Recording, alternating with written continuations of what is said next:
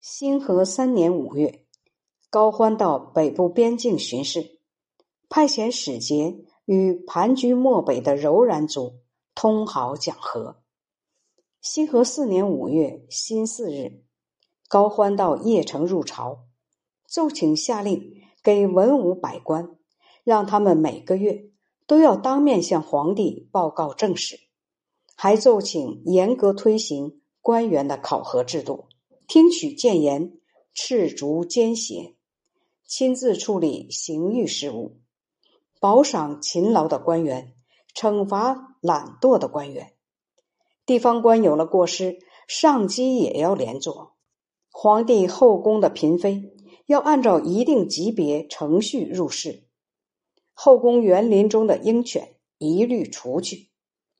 六月甲辰日，高欢返回晋阳。九月，高欢率军西征。十月己亥日，把西魏的仪同三司大将王思政包围在玉璧城内，目的在于引诱敌军。西魏军队不敢出兵援救。十一月癸未日，高欢因为天降大雪，很多士卒都被冻死，于是下令解围撤军。武定元年二月。壬申日，被豫州刺史高慎占据虎牢城，向西魏投降。三月壬辰日，西魏宇文泰率军队接应高慎，包围了河桥的南城。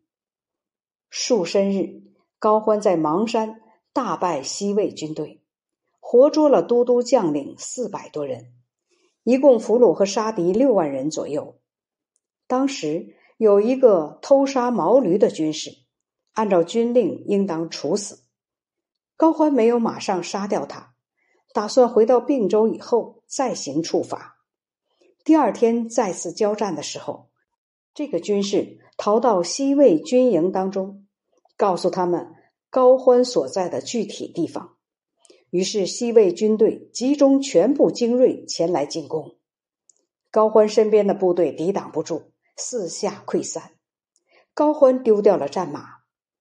赫连杨顺下马，把自己的马交给高欢，与军中的奴隶冯文洛一同把高欢扶上马，一起逃走。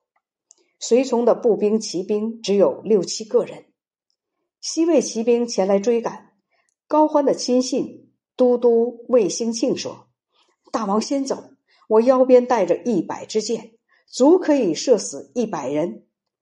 高欢勉励他说：“如果你掩护成功，我就让你当怀州刺史；你如果战死，就把这一职务授给你的儿子。”魏兴庆说：“我的儿子还小，希望把这一职务授给我的兄长。”高欢答应。魏兴庆奋力狙击，箭射完以后战死。西魏太师贺拔胜率领十三名骑兵追杀高欢，河州刺史刘鸿辉回身射死了其中两个人。贺拔胜的长矛正要戳到高欢的身上，段孝先从旁边一箭射死了贺拔胜的战马，高欢这才幸免于难。豫州、洛州最终被高欢平定。高欢派刘封追击掠地。一直到了恒农才折回来。七月，高欢给宇文泰写了一封书信，指责他杀害魏孝武帝的罪行。八月辛未日，魏孝敬帝下诏拜高欢为相国，录尚书事、大行台，其余官职同以前一样。高欢坚决推让，这才作罢。这个月，高欢下令。在四周北面的山上建成，西起马铃树，东到土凳，四十天后完工。